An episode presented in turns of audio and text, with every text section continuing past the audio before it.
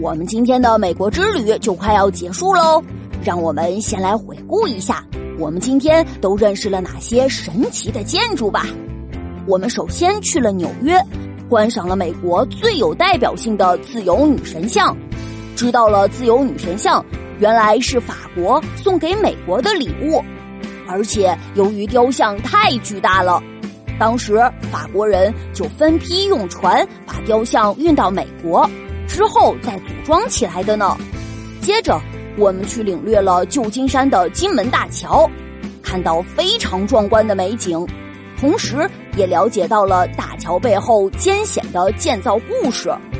最后，我们去西雅图，见识了造型奇特的音乐博物馆，知道了西雅图音乐体验馆是为了纪念当地的摇滚音乐家而建立的。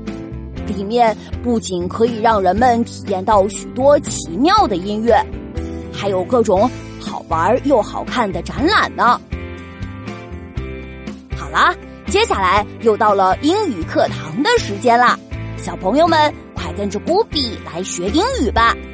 今天我们认识了很多神奇的建筑，如果小朋友们想去其中一个地方，用英语该怎么问路呢？首先，哪里用英语说就是 where。这个单词一般用在问句的开头哦。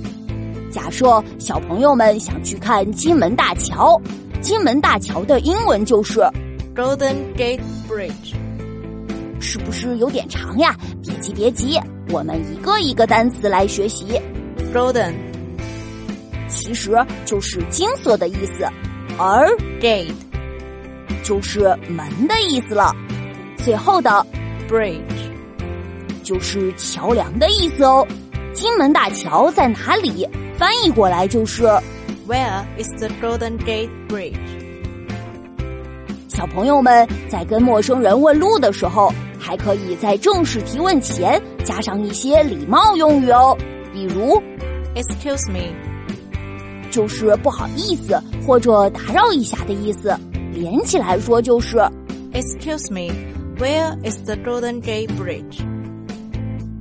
不好意思，请问金门大桥在哪里？嘿嘿，小朋友们学会了吗？那我们今天的美国之旅到这里就要结束喽。下一期布比将继续带大家去认识认识那些曾经影响过美国的伟人，看看他们的背后又有什么故事呢？我们下期再见啦，拜拜。